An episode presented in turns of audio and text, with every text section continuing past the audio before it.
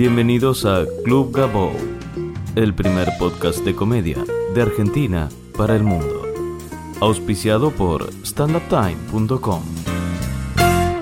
Bienvenidos al episodio 40 de Club Gabou. Muchas gracias a todos por seguirme en Twitter, arroba Gabou, y visitar la página web de este podcast, www.gabou.com.ar. Al protagonista del episodio de hoy, Pablo Picotto, lo conocí también en el Paseo de la Plaza. Con su oficio de actor le resultó bastante sencillo y rápido destacarse entre todos los comediantes.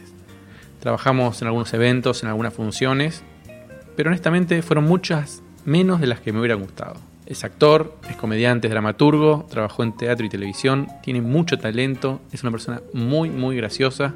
Y grabamos este episodio en San Telmo en abril de 2013. Recibimos en Club Gabou a Pablo Picotto.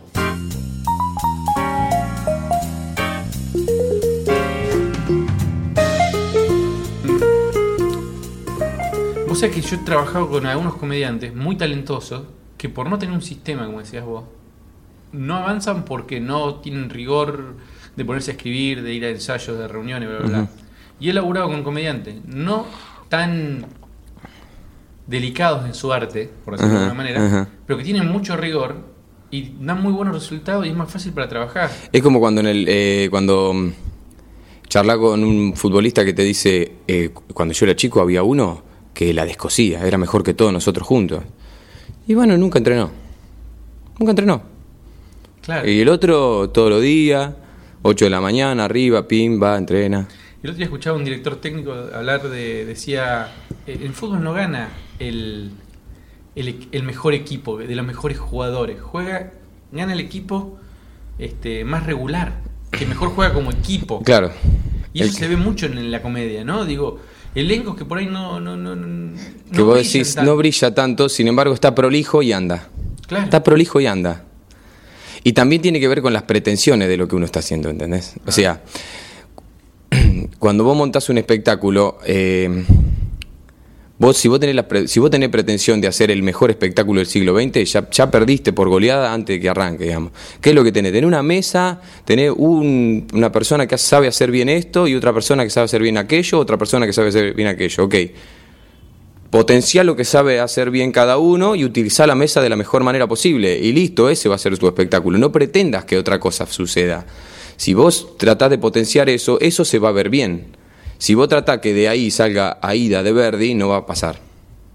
No va a pasar nunca. Entonces a veces, los, a veces hay un error en pretender más de algo que es sencillo. Y yo creo siempre que mientras más sencillo, mejor.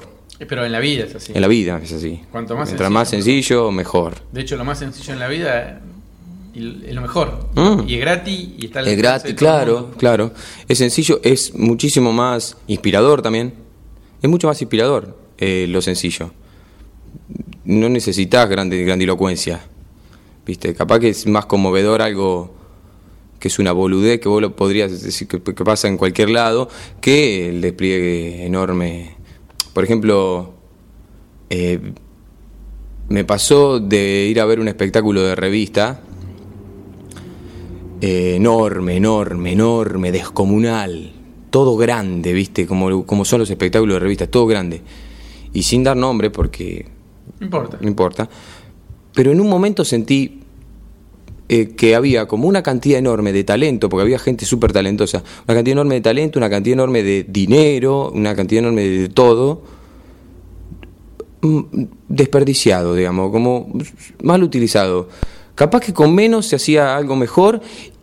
Es como si te dicen, eh, alguien te dice, voy a, a- a modificar mi living, ¿viste? Voy a hacer una, una, voy a hacer una reforma en el living y voy a invertir 100 mil pesos en hacerla. ¿Y en qué invirtió los 100 mil pesos? En poner neón en todo el living. Sí, sí, es un auto tuneado. Claro, entonces, ¿por qué hiciste eso con tu living? Con 100 mil pesos podría haber hecho algo mucho mejor, ¿entendés? Con 50 mil pesos podría haber hecho algo mucho mejor. ¿Por qué hiciste eso? Este, entonces es como mal utilizado algo que podría resolverse mejor de otra manera, qué sé yo. Por lo menos con más sencillez. Sí, estoy totalmente de acuerdo. Eh, Pablo, llegaste al- a la comedia de un lugar distinto a la mayoría de los comediantes con los que estuve charlando, ¿no? no haces stand-up. Eh, Sí, porque haces stand-up, pero después empezaste a hacer stand-up. Vos Sí. sos actor y Ajá. hacías humor antes de hacer stand-up. Sí, en realidad es así. Mira, yo hacía monólogo de humor, ni siquiera sabía que se llamaban stand-up. Yo hacía monólogo de humor como aprendí a hacer... eh, ap- aprendí a escribir algo, aprendí a escribir un poco, como, como ci- cierta técnica de escritura, a los porrazos, porque me enseñó, porque me enseñó un, eh, Néstor Montalbano a escribir guiones cuando era pibito y me los eh, rompía. Me decía horrible y me lo rompía. me rompía el papel, me rompía el papel. Entonces yo tenía, mi abuelo tenía una Remington, una máquina de escribir, Sí. la, La compu. la compu, ¿no? Entonces tenía, y yo escribía en la Remington. Y, y después le llevaba los fines de semana, le llevaba los, los textos a Néstor que, que, que iba 9 de julio, ponete 9 de julio Néstor. Estaba dirigiendo Chachachá acá él. Y iba los fines de semana y me miraba los guiones. Horrible, me decía. Rompía todo el guion. Eh, Escribílo otra vez. ¿Vos cuántos años tenías ahí? Y cuando arranqué tenía 12. Y eso fue más o menos entre los 12 y los 16. Y fui haciendo cortos. ¿Y veías chachachá por la tele? Me, me devoraba chachachá. Me devoraba chachachá. Me moría. Era como. En realidad, no sabía si me gustaba tanto o me resultaba algo que no había visto nunca. Porque yo no había visto Monty Python. Claro. Yo no conocía nada, o sea, conocía. Ni siquiera podías googlear Monty Python. No, no había internet. No había internet, no había internet, no había nada, había lo que te llegaba en VHS. Claro. Entonces, de repente venía Néstor y decía, mirate la vida de Brian. Y traía un VHS. Yo miraba la vida de Brian o, o esas cosas y me que flasheaba. ¿Y cómo lo conocías a él? Es vecino de, de- de mi casa, de la generación de pibitos que se criaron en esa cuadra con mi mamá. O sea, eran, son todos amigos, era un tipo de la edad de mi vieja. Y. Perdón que prendo el cigarro. Tranquilo. Mm. Y, y bueno, y un día le- yo le había dicho a mi vieja que quería hacer una película, ¿viste? Y ella me decía que yo estaba chapa, qué sé yo, boludeces de chico. Entonces de repente este, quería hacer la película, quería hacer la película y, y le dije, lo voy a ir a ver a Néstor, porque Néstor eh, eh, grababa películas el 9 de julio y hacía cortos y en Super 8 y los... Este, los exhibía en el Salón Blanco de la Municipalidad, con todos los vecinos, se llenaba, ¿viste? Iban los vecinos a verse que habían salido en una película, ¿viste? Era como una cosa monumental el 9 de julio eso. Y después se vino a Buenos Aires y hizo su carrera. Lo voy a ir a ver a Néstor, le dije. Y bueno, y lo fui a ver un día y le golpeé la puerta, le dije, yo quiero hacer una película. Bueno, me dijo, pero así, de una, me dijo, bueno, dale, tenés que tener un guion, me dice. Ya tengo uno, le digo. y tenía un cuaderno Gloria eh, con eh, escrito con lápiz y se lo di. Este, acá está el guion. Bueno, dice, déjamelo que lo leo y, y te, y- te veo. Bueno, dale, le dije. Y le dejé el guion, tardó 15 minutos en leerlo, hicieron una boludez. Este, y a los 15 minutos después se fue para mi casa. Y la agarró mi vieja, que la conoce toda la vida, y le dijo, "Este, Estela, este, acá vino tu hijo que me dijo que quiere hacer una película, me trajo un guion escrito en este cuaderno, este, este, y bueno, si él quiere hacerla, le dijo mi mamá, este, y vos lo- y no te, y no te hincha las pelotas, vos si le querés dar bola, dale. Bueno, dale, dale. Y ahí empecé a filmar corto y él me, me- como que me apadrinó un poco en eso, ¿viste? ¿Te acordás en con, con qué filmaba? Sí, como no me voy a acordar, porque el primer corto lo filmé con una cámara, con una cámara prestada, pero el segundo mi viejo se jugó, porque a mi viejo le gustó siempre la fotografía y todo, ¿viste? Y se jugó y me compró una eh, Panasonic M8000. La grande era. Era grande. Ah. Era grande, me la ponía arriba del hombro, ¿entendés? Ya era como... VHS entero iba ahí. El VHS entero. Yo anduve con la cámara esa arriba del hombro toda la adolescencia. Fui, grabé cualquier cosa. Después laburé de camarógrafo en el canal de 9 de julio y con eso me pagué. filmaba partido de la liga de 9 de julio los fines de semana y con eso me pagué el viaje egresado. Mm. Andaba con la cámara, era como que ya estaba destinado a andar con la cámara. Y me vine a estudiar cine, de hecho, al principio. Ajá, ¿y? ¿Y qué pasó Y- en Buenos y- Aires? ¿Qué- ¿Cómo fue ese shock? Mm.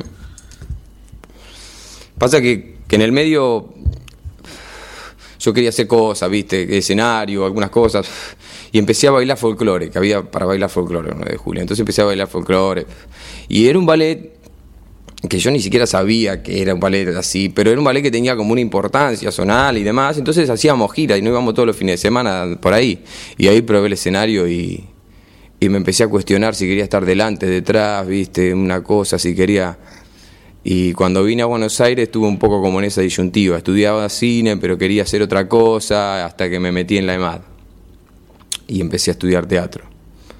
Y, estuve en la EMAD un tiempo y sentí que había vuelto a la secundaria. No me gustaba, pues era un régimen que no, no, no. No sé, ¿viste? Hay gente que la, la, la educación académica le re sirve.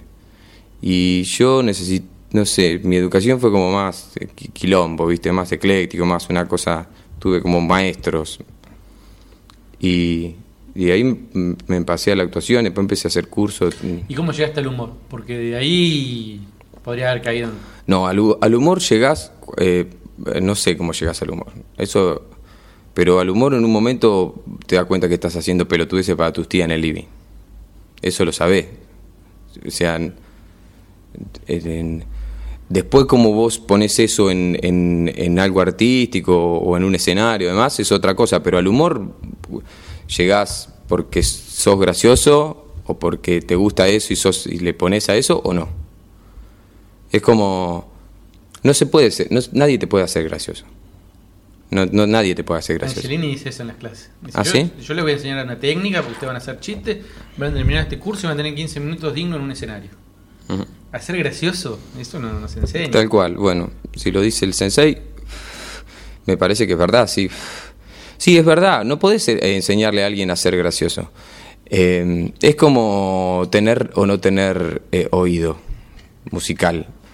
Algo que tiene que ver con algún estímulo de la infancia, con algún, con que alguien te dio un coso para golpear y te hizo seguir un ritmo cuando eras chiquito y empezaste a entender una, una lógica. Andás a ver. O algo natural. O algo natural, No algo natural. Algo natural. al- Genético, andás a andás a ver, andás a ver. Pero hay gente que tiene, o sea, yo tengo un hermano pianista, que desde los 8 se sentó en un piano y tiene 31 y está en el piano. Sí, en el piano, toca, tiene, es su vida. Esa es su vida. Pero... ¿Siempre laburaste de actor o Mm. No, laburé de cualquier cosa. Laburé en una oficina eh, un par de años, laburé de volantero en la calle, laburé pegando afiches, laburé como técnico de teatro bastante tiempo. Es- Estudié en un industrial, así que cuando, cuando me vine acá me sirvió mucho para insertarme en el teatro porque hacían falta tipo que supieran manejar electricidad o, soldar un caño o- o carpintería, lo que sea. Hice mantenimiento, y en qué momento pudiste y en un momento, como a, los como a los 23, yo venía estudiando, venía estudiando, y a los 23 me, me llamaron para hacer un... Me dieron la chance en una compañía en la que yo era asistente de hacer un papelito en uno infantil. Blancanieves. ¿Qué, qué, qué papel hacías? Hacía el príncipe con una peluca naranja y un chaleco todo, viste, así, un, un príncipe cualquiera. Y hacía... mm, eh, y hacía el espejo de la madrastra también, con un traje de goma espuma. Todo goma espuma hasta el piso. Que sabés lo que era volantear en noviembre con eso, en liberarte. Me, quería, me la quería cortar. Parece como que los infantiles fueron el McDonald's de muchos comediantes Mm. de esta generación. Digo, el McDonald's como el primer trabajo. Sí, sí, sí, sí. Eh, el camino de entrada. Bueno, vos imaginate que yo ahí imponí dos, tres o cuatro escenas con el negro Bonet durante ocho años. Y eso es escuela, loco. Es escuela pura. ¿Y el negro qué hacía? El negro hacía del paje del príncipe y del caza- que era el cazador también, que no sé qué, que la buscaba Blancanieves. Y imponíamos ahí. El negro ya estaba, ya estaba en el circuito, ya eran los Tramontina, ¿entendés? Ya era como, oh, era como un, un- un grupo que ya estaba afianzado. Y nosotros veníamos, yo venía con, con eso y había nacido El Mundo vivido equivocado, la versión, la primera versión de que hicimos nosotros, como en el 2002. Y, y bueno, empecé ahí como a, a frecuentar la cosa escenario. Y después un día dije, no quiero hacer otra cosa que no sea actuar y me tiré solamente a actuar sin tener contacto, sin saber a dónde ir a buscar un trabajo, nada. Simplemente porque dije, voy a hacerlo. Me salió horrible. ¿Y qué hiciste? Me quedé sin plata en un momento, me quedé sin trabajo. Agarré changas, toda changa, cualquier changa agarraba, cualquier cosa. Pinté paredes, Mm. Cuando te, con- cuando te conocí, no, hace un tiempo me contaste que viviste en un departamento muy chico bajo una escalera. un Sí, baño, sí. ¿Cómo sí, era eso? sí. Bueno. Eso era porque. No hace mucho, ¿eh? No, no hace mucho. Bueno, vivía en un departamento que era como el que más o menos podía pagar. O por ahí podía pagar uno más grande, pero el problema, viste, el actor siempre tiene esto de, y si el mes que viene no hay laburo, viste. No, no, te agarra la gripe O aviar. te agarra la gripe aviar, como nos agarró, digamos. Como nos agarró la gripe, gripe aviar y de repente no venía nadie. Nosotros estamos preocupados ya por el mundial. Claro, totalmente, totalmente. ¿Qué va a pasar El en el año que mundial? viene. ¿Qué es el año que viene? ¿Qué hacemos? ¿Un, Un show mes. de Messi? ¿Qué hacemos? Un mes todo parado el teatro. Un mes todo parado. Bueno, ya sabemos que eso va a pasar. Hay que empezar a encanutar para cuando suceda. Y esa la podemos ver. Después puede pasar cualquier cosa en la economía o en la sociedad que te. Totalmente. te Puede- cambia un- Es más, somos en un punto como los campesinos que si llueve, al revés. Sí. Nosotros si llueve, puede ser que ese, fin de- ese mes Sí. cambie nuestra economía porque llovió dos días seguidos. Bueno, mi viejo que se dedica a la, a venta de repuestos de máquinas agrícolas. Entonces anduvo vinculado con el campo toda la vida. Y me decía, trata de buscarte un trabajo que no tenga nada que ver con el tiempo. Nada que ver con el tiempo. Porque vos de repente llevas bien tu trabajo, no llovió, te cagó. Cayó granizo, te cagó. Vos haces todo bien, pero no podés manejar el tiempo. Este, y él me decía eso. Y yo pensaba que, la- que el teatro no tenía nada que ver, y es mentira, tiene todo que ver con. O sea, si llueve porque llueve, si es fin de mes porque es fin de mes, si, es- si hace calor porque si hace calor, si hace frío. Este, pero bueno, son también como las cosas con las que tenés que lidiar con este trabajo que vas a hacer. Es parte de la, la- es parte de la cosa. Hay mundial, sí, cada cuatro años hay un mundial, uno tiene que saberlo y, y seguir laburando Juega Boca. juega Boca, juega River, eh, pasan cosas. Entonces, eh, el 20 de diciembre, a la noche, nosotros estábamos haciendo una función en el Abasto y se estaba reventando el país. 20 de diciembre de 2001. Estábamos haciendo una muestra. Y al otro día, y nosotros estábamos ahí, ¿qué va a hacer? Y, y si te pones a pensar las cosas que sucedieron, la gripe aviar, la gripe porcina, siempre nos agarraron laburando, siempre haciendo alguna función. No es porque digas, eh, tengo que hacer una militancia de esto, sino porque es lo que te gusta hacer y lo que estás haciendo, digamos, lo sé. A otro lo agarró, no sé, tejiendo, porque Sí, sí, se dedica a eso. Bueno, entonces te- estabas en este departamento. un departamento que era la puerta de entrada era corrediza pues no abría con bisagras no, no había espacio para que abra entonces era corrediza como que estaba empotrada a la pared viste esa puerta como de baño Sí, sí. así y, y estaba abajo de la escalera del edificio entonces tenía un pedazo cortado porque era un cuadrado que, donde estaba el ascensor y detrás del ascensor el techo era en diagonal porque era como como La escalera. como que la escalera, la escalera. Y atrás de eso había como un sobrepiso, yo tenía la habitación arriba y abajo el espacio que quedaba. Y para subir a la habitación tenías que correr una escalera que te impedía usar la pileta de la cocina. Entonces tenía que cerrar la escalera y ahí usaba la pileta de la cocina. Cuando abría la escalera otra vez, subía. Era un departamentito hermoso, súper chiquitito, que, que- que viví algunos años de soltero hermoso, la pasé bien. ¿Y, y te acordás? El, la primera, bueno, el mundo ha vivido, equivocado fue como la puerta Sí, fue como... el la- amor adulto, por decirlo de alguna Sí, manera. sí, la- sí. Y, pero esa, y lo que pasa es que esa obra tuvo como un tránsito grande, ¿viste? Tuve tres compañeros en esa obra. Sergio Fuda, Fede, que fue con el que más la hice, Fede Simonetti, y Germán García. Cuando Fede se fue a España y qué sé yo, vino Germán. Eh, y eso te enseña mucho de otra forma del humor, que tiene que ver no solamente con el monólogo, sino que tiene que ver con... Lo mismo me pasó con el Negro Bonet, también tiene que ver con el ping-pong de lo que vos podés, este, con tirar una pared en escena, digamos, con poder pasarle la pelota al otro, con, con, con, con armar el chiste, con saber qué es lo que estás tirando para que el otro te responda. ¿Y eso se puede trabajar o, o hay una química que se tiene o no se tiene? Las dos cosas. Vos lo podés trabajar. Eh, vos lo podés trabajar. Si eh, tu con tu compañero no tenés ninguna química y está bien trabajado tu forma de pimponear, de tirar una escena, de armar alguna comedia, este, lo vas a resolver. Siempre va a haber un piso. Nunca va a estar menos que correcto. Si vos tenés química con tu compañero, va a salir un golazo. Este, me pasó, por ejemplo, eh, entre cambio y cambio de compañero, O sea, yo, eh, por ejemplo, cuando, cuando vino Germán a hacer El Mundo de Video Equivocado, yo hacía mucho que lo venía haciendo con Fede y nos llevábamos bárbaro en el escenario, ¿viste? Era una cosa que nos mirábamos y nos entendíamos. Y al principio me recostó, porque tenía que entrar en la lógica del otro también, ¿viste? Que a ver cómo, a ver por dónde responde. Y eso es aprender también, mirarlo al otro y entender que por dónde va a ir. Este, pero se aprende eso, claro que se aprende. Eh, es, es actuar, se aprende a actuar, es un oficio. Y después empezaste a hacer eh, monólogo con personaje y sin personaje. Sí, primero hice un, eh, un espectáculo que se llama Marlombrando Todo, que era un espectáculo de monólogos de humor. Que de ahí salió monólogo de nombres de actores, que era el que le daba nombre al espectáculo. Después, o más o menos en la misma época, lo hacía Reinhold y se hizo como muy conocido y yo después dejé de hacerlo porque parecía, todo parecía un plagio, ¿no? Entonces, eh, ese no lo hice más. Y ahí salió como un primer monólogo en el cual yo hablaba sobre los hombres y las mujeres y demás, que fue como mi primer monólogo, pseudo monólogo estándar, sin conocer la técnica ni nada.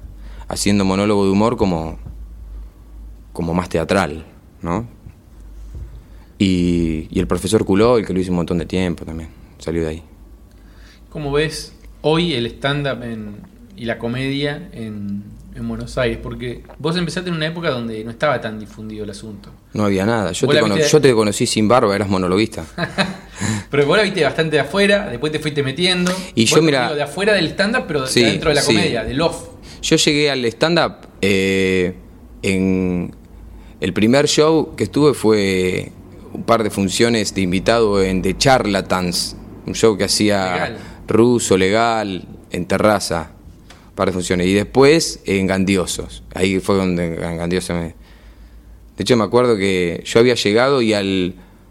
A los dos meses, una cosa así, se hizo la primera cena del stand-up, que yo no fui porque me dio vergüenza. este y, y era, era un grupete de gente. No era no existía el mundo del estándar que parece que hay ahora. Y a mí me causa gracia. El otro día no sé con quién hablaba que decía nosotros sabemos la verdad porque hay hay shows que son como viste prestigiosos hoy no y, si- y yo pensaba, sí, está bien, se lo ganaron su prestigio, pero nosotros sabemos la verdad. Era volantear acá, con la nada, ¿viste? Con, no, teníamos nada, nadie nos daba pelota, nos sacaban los horarios, nos ponían los domingos a las 8 de la noche, Los miércoles. los miércoles. Eh, tengo una anécdota con el ruso, con Daniel Iborski, que estábamos los dos, llovía, parado abajo de un toldito en la entrada, en la escalera de terraza, en el paseo ahí, los dos lloviendo, los dos abajo del toldo ahí, no venía nadie, no pasaba nadie. Y en eso el ruso se da vuelta, me mira y me dice, yo tengo dos pibes, ¿sabes? y yo digo, claro, mira este chabón, ¿viste? Tiene una- dos pibes, un laburo, una familia y viene acá a hacer esto. Yo en un momento producía un espectáculo eh, donde uno de los comediantes era director de publicidad. Ajá. Entonces era un show, pero para mí era un show más. Claro. eh, incluso era casi un amigo, es un amigo, digamos. El comediante. en ese momento lo estaba conociendo recién. Bien. Y, Nuevo show, qué sé yo. y el tipo, digo, muchachos, acá tienen que venir a volantear. Acá para que funcione esto tienen que venir a volantear. Y el tipo venía a volantear, a veces venía con el hijo. Es un tipo casi millonario, digamos. Después yo fui a la casa, qué sé yo. Y yo el tipo lo tenía volanteando y el tipo venía a volantear. Claro, claro. Después dejó de hacer stand-up. Era bueno, ¿eh? Pero bueno. Bueno, pero a veces, este. Eso es como cuando a vos te dicen, che, fulano, viste que tiene un montón de plata, tiene la vida hecha, qué sé yo, y sin embargo todos los domingos va a cortar el pasto del club. ¿Por qué va a cortar el pasto del club? Y Bueno, lo- le apasiona eso, loco, le gusta. Si no te gusta, o sea, em, si no te gusta, no lo vas a hacer. Igual casi no hay nadie, me parece, que se dedica a esto eh, a través de los años, digamos, de, de aquella generación o de los últimos 6, 7 años, que todavía esté acá y no le apasione. No, No, claro. hay forma de, sus- de- de- de sobrevivir. No, no. No, pero además si vos haces stand-up o comedia, humor o algo y no te apasiona, pero ¿qué clase de gil sos, digamos? Dedicate a otra cosa, no es que alguien, no es que la sociedad te obligó a hacer comedia, ¿entendés? Ni te van No a extrañar si te vas. Claro, ni te van a extrañar si te va. Y no es que, vos querías ser abogado y tus padres te obligaron a ser comediante, digamos. Eso no pasa, digamos. Si no te gusta, no te gusta. No lo hagas más. Es más, hay mucha gente a la que le gusta mucho que capaz que no tiene tantas condiciones para hacerlo. Y a lo largo del tiempo, como les gusta tanto, lograron buenos resultados. Buenos resultados. Y fulano de tal no lo ves durante tanto tiempo y de repente lo volvés a ver y decís, ah, el primer monólogo que tenía era un asco y esto está re bien. Por lo menos saca el oficio. Saca el oficio, claro, saca el oficio, saca el oficio. Pu- Puede pelar, la, la gente se ríe, funciona lo que hace, Se comió años de pijazo, ¿eh? se comió años. Eh, eso lo decía Darío Fo. El comediante necesita un espacio donde fracasar. Necesita un espacio donde fracasar. Vos te tiene que ir mal. Es necesario que te vaya mal. Pues si no, no vas a aprender nada. Es necesario que haya chistes que no te funcionen. Si no, no, te van eh, no vas a aprender cómo resolverlo para que funcionen. Y eso es muy claro en la comedia. El feedback eh, con el público es muy claro. ¿Se ríen o no se ríen? Es como tajante. Y, y en el medio podés vos también, va, por lo menos a mí lo que más me gusta es cuando el comediante, además de hacer reír, además de poder lograr ese efecto que para mí es el efecto primero, bueno, ya sabes hacer reír, ahora podés contar algo de tu discurso en eso que estás haciendo reír. Entonces nos metés en ese discurso, en esa idiosincrasia, en ese mundo que vos querés contar, para que entremos en tu universo. Y ahí para mí se genera el arte. Claro. Antes. Antes puedes hacer reír, está bien, está perfecto, este es un gran paso. Es un paso no menor, un gran paso. Pero después de ahí es cuando ves la diferencia. O sea, yo ya sé tocar estos acordes, puedo componer un tema. De ahí hacer unos temas que sean claramente tuyos es distinto. Eh, vos ves a, no sé, a Eddie Izzard y el tipo te mete en su mundo. Te mete en su mundo. Lo ves a Bill Cosby y el tipo te mete en su mundo. Vos de repente estás en su mundo y estás viviendo lo que le pasa. Te cuenta cómo va el dentista o qué es lo que le pasa con la hija que quiere salir al, al boliche. Y te, y te entraste. lo estás viendo. Lo estás viendo. ahí. Lo estás viendo. Entonces él te está vendiendo su idiosincrasia también. Bueno, entonces, pero contame cómo ves el, el- el escenario hoy. El escenario de general de la Sí, comedia, Sí. yo lo veo súper productivo, el escenario de la comedia, como que la gente, como hay mucha gente produciendo muchas cosas, una ebullición de cosas que me parece alucinante que esté pasando, porque eh, es como una generación nueva, Mm, siento que hay como un recambio en eso. Vino una generación que fue la que, generación de la cual salieron los tipos que hoy son los grandes comediantes del país, que estuvo distribuida en diferentes lugares y diferentes sitios que le dieron cabida. Algunos fueron cha-cha-cha. Si querés podemos ver la cantidad de corrientes distintas que hay en cha-cha-cha. Está Pablo Cedrón y está Alacrán. digamos. Claro. Hay un montón de corrientes distintas ahí adentro. Está Capusoto, está Alberti, el gordo casero y está, no sé, las gambas al ajillo. ¿entendés? Todos están ahí. Es una mezcolanza también, no es que es solo un estilo. Y después, por otra parte, tenés toda la cantidad de comediantes de Lander que, que, que chupó Tinelli y que les dio la cabida para que hagan cosas, que hoy siguen haciendo sin codificar, algunos. Es como una generación. Esos tipos tienen cuarenta y pico, cincuenta, cincuenta y pico. Y Franchella, ¿no? También, en ese, en ese rango. Como los grandes comediantes. Sí, no, esos son los tipos que tienen 50 años, que ya han llegado a, como al como el esplendor del, del comediante. El esplendor del comediante, del actor, es más o menos por ahí, 50 años. Olmedo tenía 56 cuando murió. Eh, es como ese lugar, ese momento. ¿Y atrás? ¿Qué viene? ¿Ya está? ¿Se terminaron los comediantes con Capuzoto? ¿No hay más? Sí, hay. Hay un montón. No hay, no hay nadie de treinta y pico que haga... Sí, somos muchos. Eso es lo que me parece que está pasando. Está pasando que empuja la generación que viene y se empieza a ver que empuja la generación que viene. Se empieza a ver en cosas copadas, se empieza a ver en cualcas, se empieza a ver en, en algunos videos de internet, se empieza a ver en shows que tienen otra, otra idea, ¿viste? No es solamente cuento chiste de internet. Es, hay, un, hay, hay algo que empieza a vislumbrarse no solamente de la comedia, sino de los autores de esa comedia. Y se empieza a meter en la tele, en la Se empieza- radio. en la radio, en la tele, en, en, en- en- en espacios. eh, eh, el stand-up es como una excelente excusa que podría haber pegado otra cosa, el stand-up, la impro, los géneros como, entre comillas, nuevos, son e- la excelente excusa para esta generación. Porque la generación de Gasalla le decían que eran todos una porquería, como hacían ese café con ser, que no sirve de nada, ese café con ser, que no nada, tiene nada que ver con el teatro y que es una porquería. Actores eran los de antes, no los que hacen café con ser. Y ahí está el café con ser como uno de los grandes géneros de la comedia nacional. Y, perdoname el término, el pijazo se lo comieron ellos. Se lo comió Pinti, se lo comió Gasalla, Perciavale, Eda Díaz, todos ellos que eran los pibes que en esa época eran considerados. Este, incluso cuando salió Cha Cha Cha, nadie le había mucha gente que no lo entendía. ¿Qué es esto? ¿Quién es este gordo? Y está bien que haya mucha gente que mire eh, lo que hacemos y no entienda bien de qué la va o, O nos puteen. o nos puteen o crean que nosotros lo que nosotros hacemos es cualquiera y lo que se hacía antes era comedia como debe ser. Sí, pero pasa una cosa también que es bastante llamativa para mí, es que eh, el público acompaña esto, viejo. La gente va a la sala, te Oh, llena. increíble, ¿verdad? Por ahí venir del teatro más tradicional o qué sé yo. ¿Sabés lo que es laburar para sala de 10 personas, de 9 personas, de 8 Nosotros el mundo ha vivido equivocado, lo hicimos, mirá, mirá la, me escucha la fecha, la hora. Miércoles 18.30 en la librería de Ávila, enfrente del, del- del- del- del Colegio Nacional de Buenos Aires, en el sótano. Había un barcito y lo hicimos, lo hacíamos ahí y hubo una función que lo hicimos para uno.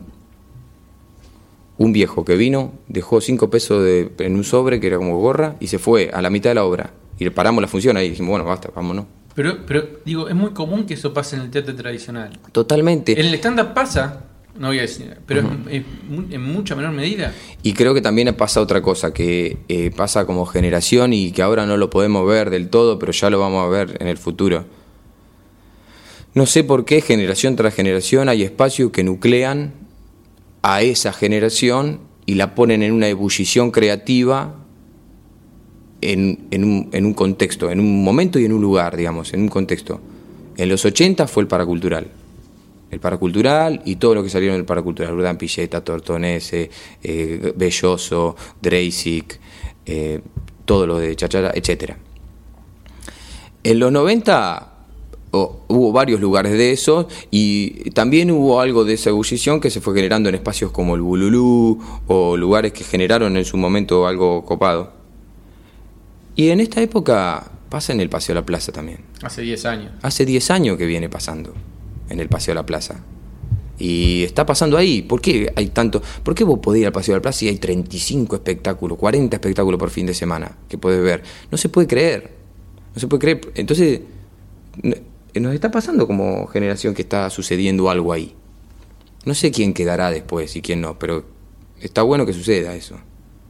Así es. Y los que se anoten para estudiar con vos, ¿qué es lo que. Bueno, ahora a- viene la parte en la que yo me vendo. No, no, no, no. ¿Me armo un pucho? Dale. Y contá. Contá qué, qué se ve en tus cursos que por ahí no se ve en otros cursos y qué aporte le puede dar un comediante. Bueno, mira, yo em, creo que... Mira, ser comediante es como, viste, no quiero ponerme pomposo con eso, pero ser comediante, comediante es como una palabra, ¿no? O sea, comediante.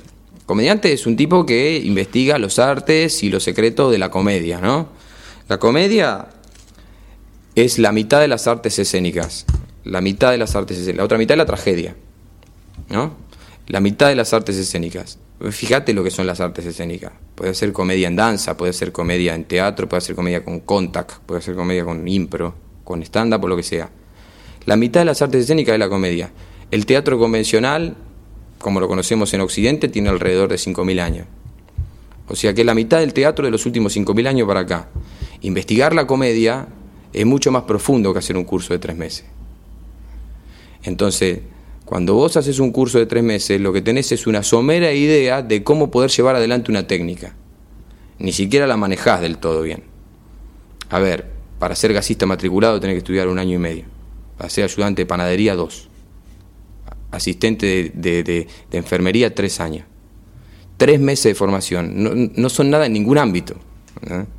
Entonces, si uno realmente quiere ser comediante, tiene que formarse. para eso. ¿Por qué? Porque seguramente alguien hizo algo antes que vos llegues al mundo y sabía cómo. Más estudiar la comedia, más estudiar la comedia, más, más glorificás a los grosos, digamos. Más glorificás a Chaplin, a Buster Keaton. Más se te vuelven. Eh, eh, y, a veces me parece que los, en general los estudiantes de stand-up salen de sus cursos y tienen una herramienta que aprendieron más o menos a usar, que es yo sé que me puedo sentar con un Word y con esta técnica que dice acá una lista qué es lo que tengo que hacer, yo más o menos puedo hacer un chiste y puedo, puedo llevarlo adelante. Bien. La mayoría de la gente que se anota en esos cursos se anota porque, porque son graciosos y les gusta el humor. Otros no se anotan porque son graciosos, otros se anotan porque les gusta reírse, que distinto. Entonces, como ser gracioso es la segunda cosa que más quiere ser todo el mundo, la primera es lindo. O sea, todo el mundo quiere ser lindo y gracioso. ¿no? O sea, todos queremos ser lindo, como lindo no somos, también después encontramos la gracia como no. Entonces todo el mundo quiere ser gracioso y uno se anota para ser gracioso a los cursos. A veces no, el curso no te va a dar eso, pero bueno, concentrémonos en lo que, en los que sí solo son, en los que sí son graciosos. ¿Qué pasa con el tipo que es gracioso y de repente encuentra una técnica que le, que le permite canalizar eso y, y, convertirlo en un monólogo de humor? Bueno, perfecto, bien. Lo que le pasa después a ese tipo es que dice, y yo esta imitación de tal cosa que yo hacía no la puedo hacer en el stand-up, porque el manual este no dice nada sobre esta imitación. Imitación, claro. Y ahí te encontrás con gente que es más graciosa abajo del escenario que arriba. Y eso tiene que ver con que, habiendo aprendido una técnica, no se animan a faltarle el respeto, porque la aprendieron y saben que funciona. Entonces, eh, quieren amoldar su humor a la técnica. Quieren, quieren acomodarse a la técnica. Cuando en realidad es al revés, hace la mierda la técnica. Ya la aprendiste, ahora hace la mierda. Ahora acomoda la técnica a tu humor. Convertí, la técnica en una herramienta tuya para ser vos el gracioso que sos. Pero eso tiene que ver con tratar de fomentar en el alumno eh, que descubra su personalidad como comediante. Y su personalidad como comediante es algo que le va a llevar mucho más que un curso, pero por lo menos abrirle la puerta, ¿viste? Como, para, como para que sepa que hay un camino ahí. Ah, yo, yo soy más gracioso que este monólogo, ¿cómo puede ser que...? Bueno, si sos más gracioso, permitite serlo. Y para eso hay que arriesgar y hay que, y hay que desmitificar cosas como no se ríe nadie, hay que, hay que desmitificar eso, hay que cagarse a palo. Un tipo que yo admiro mucho en ese sentido es Fede Simonetti. Fede se caga a palo, no le importa. Vos saca un material nuevo, lo prueba entero. Y tiene ya como un nivel, tiene un piso. O sea, no, es que le va horrible, no le va a ir nunca. Pero se caga palo, el chabón va y lo, lo, muestra todo, ¿viste? y, lo, y pone todo ahí, la carne al asador y, y sal, y muestra, y prueba. Y claro, tiene. Saca un personal como chorizo, porque escribe mucho, es un tipo muy prolífico. Eh, y yo prefiero ver un comediante que no esté en el esplendor de su material super hiper probado y que esté buscando a encontrarme uno que hace 8 años que hace los mismos 15 minutos. Eso no es un comediante. Eso no es un comediante, es una persona que aprendió un versito. Un versito de 15 minutos que le sirve. Perfecto. Y bueno, y, eso, y también eh, pasa algo re loco que es que en los cursos, lo hablo con Nancy también a veces, este, en los cursos hay gente que cuando se anota y te pregunta si eso tiene salida laboral. es como, te anotás para ver si tenés un currito. Bueno, eso es lo mismo que cuando vos vendés Herbalife, ¿entendés? O cuando te dicen que, que, vendiendo tal cosa, Tupper, te vas a llenar de plata. O que Olla Essen te vas a llenar de plata. Hay algunos que se llenaron de plata, pero le pusieron laburo durante años. No es que es un, no es, no es la papa, es el. Porque viste que tenemos de argentino que decimos, acá está la papa, acá hace la plata fácil. No existe. No existe, no existe. Todo el mundo que hace la plata la hace con mucho laburo. Pablo Escobar Gaviria dormía tres horas por día. Era un garca. Moralmente es horrible lo que hacía, pero laburaba. O sea, quiero decir, no lo puede ser si no laburás, ¿entendés? Sí, sí, Fariña, algún, Fariña. talento, algún talento tiene que Claro, tener. sí, más allá del talento tiene que levantarse todos los días y ponerle laburo, porque si no le pone laburo no lo gestiona eso. Es un delincuente. Es un delincuente, es un delincuente, pero no hay otra forma que no siga trabajando. No es que alguien se tira en una reposera y de repente la plata le cae y el negocio le aparece. No, de- después podemos debatir, claro, lo moralmente correcto o incorrecto que esté todo eso. Pero sin laburo no hay nada, no, no existe. No hay una forma. Un diputado es un oligofrénico que duerme cuatro horas por día y que está todo el día mm, laburando, yendo a reuniones. la. Sí, y de verdad, por, por gente que conozco, lo he visto como más o menos de cerca, gente que llegaba al- al- al- a un despacho de un diputado, de un senador, y ya el tipo estaba ahí adentro. Y era- Los tipos después son inoperantes. Después son inoperantes, pero los tipos, eh, porque además construir poder y construir lleva mucho tiempo y mucha dedicación. No es que vos te podés dormir en en la balsa, ¿entendés? Te comen crudo. Entonces esos tipos están todo el tiempo en eso, todo el tiempo, no pueden parar, ¿no entendés? Todo el tiempo. Claro, laburar, sin laburar, sin laburar no pasa nada. Entonces, ¿qué- salida laboral. Sí, tiene salida laboral esto. Claro que la tiene. Digamos, no sé, miralo a Weinreich, ¿ves que tiene? ¿Entendés? Sí, miralo a, a, a Peto Homenaje, tiene salida laboral, claro. Dedicate tantos años como ellos, ponele este trabajo y vas a ver que vas a trabajar, tarde o temprano vas a trabajar. Pero si vos querés que mañana te caiga un cheque de 500 mil dólares, eso no va a pasar. Ni acá ni, en Ni ningún acá ni en ningún trabajo, ni en ningún trabajo. Bueno, Pablo, muchas gracias por tu tiempo. Gracias a vos, Gabo, un placer. Bueno.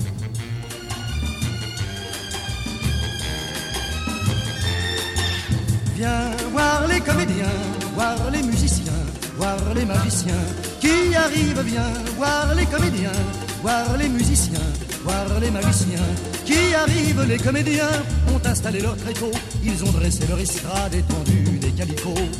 Les comédiens ont parcouru les faubourgs, ils ont donné la parade à grand renfort de tambour. Devant l'église, une roulotte peinte en vert, avec les chaises d'un théâtre à ciel ouvert, et derrière eux comme un.